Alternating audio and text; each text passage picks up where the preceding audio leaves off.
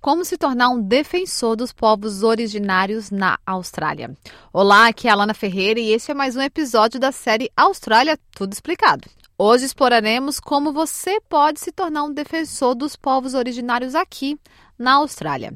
Ser um defensor das primeiras nações ou aliado significa que o indivíduo apoia ativamente questões e causas que têm significado para as comunidades indígenas. Aqui estão alguns aspectos a serem considerados relacionados à defesa e aliança com as comunidades das primeiras nações.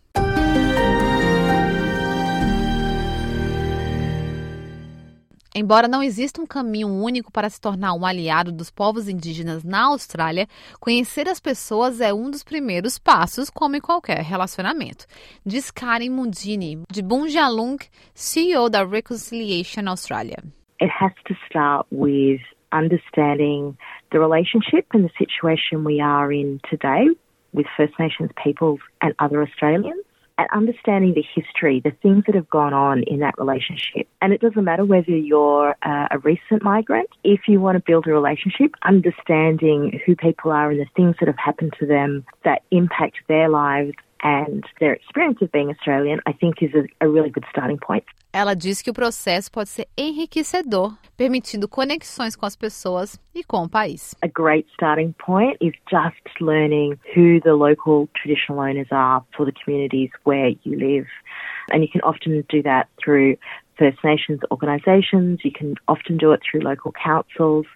And then getting to know the people in your area, getting to know the places, which often have park names that uses traditional language, places that are named after things that happened historically in that area. A doutora Summer May Finlay, de Yorta Yorta, diz que é importante que os não indígenas se eduquem. Uh, an ally is someone who takes the time to educate themselves because, as only 3% of the population, if we tried to educate everybody, we'd be doing nothing else. That includes sleeping and eating. So, really, the starting point is going to trusted sources.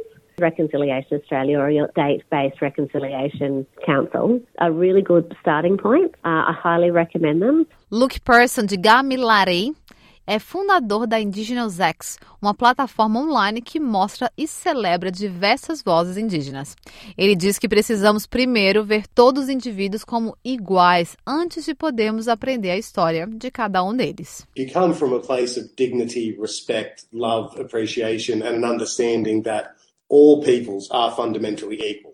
And whatever differences we see in our culture are not a reflection of you know, better, worse, superior, inferior in that way, then you're off to a good start.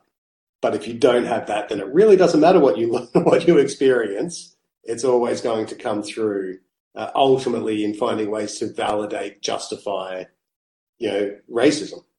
Ele diz que, embora todos possamos desempenhar um papel na mudança positiva, aliado é uma terminologia que ele não prefere.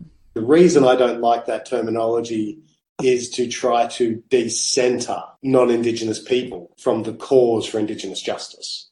And so if you're doing good things and you're helping, that's great.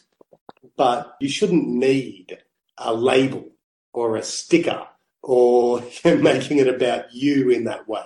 The goal is not for you to feel good.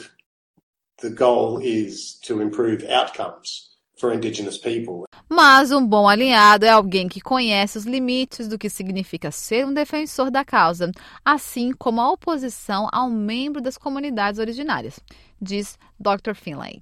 We don't need someone to step into the realm of trying to behave like an Indigenous person. What we need is people who recognise they're not First Nations and also recognise when it's a First Nations person that should be speaking, and, and in that, make sure that they're actually then proactively identifying people that should speak on their behalf. CEO da Reconciliation Australia, Carrie Mundine, diz que as comunidades de refugiados e imigrantes podem aproveitar experiências vividas semelhantes para construir melhores resultados. There are experiences of racism, limited in where they're able to travel or go or visit, who have been kept away from their homelands.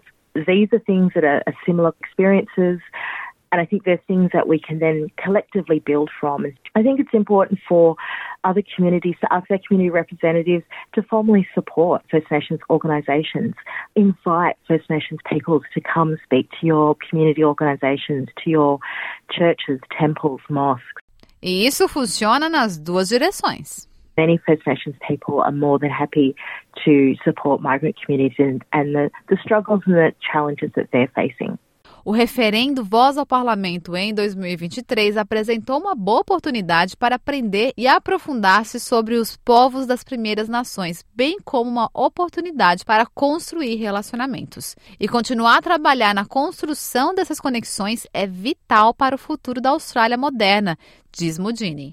If we want to build a modern, diverse nation that is proud of its multiculturalism, it has to start with the first Australians and recognising this is a, a connection that goes back 65,000 years plus.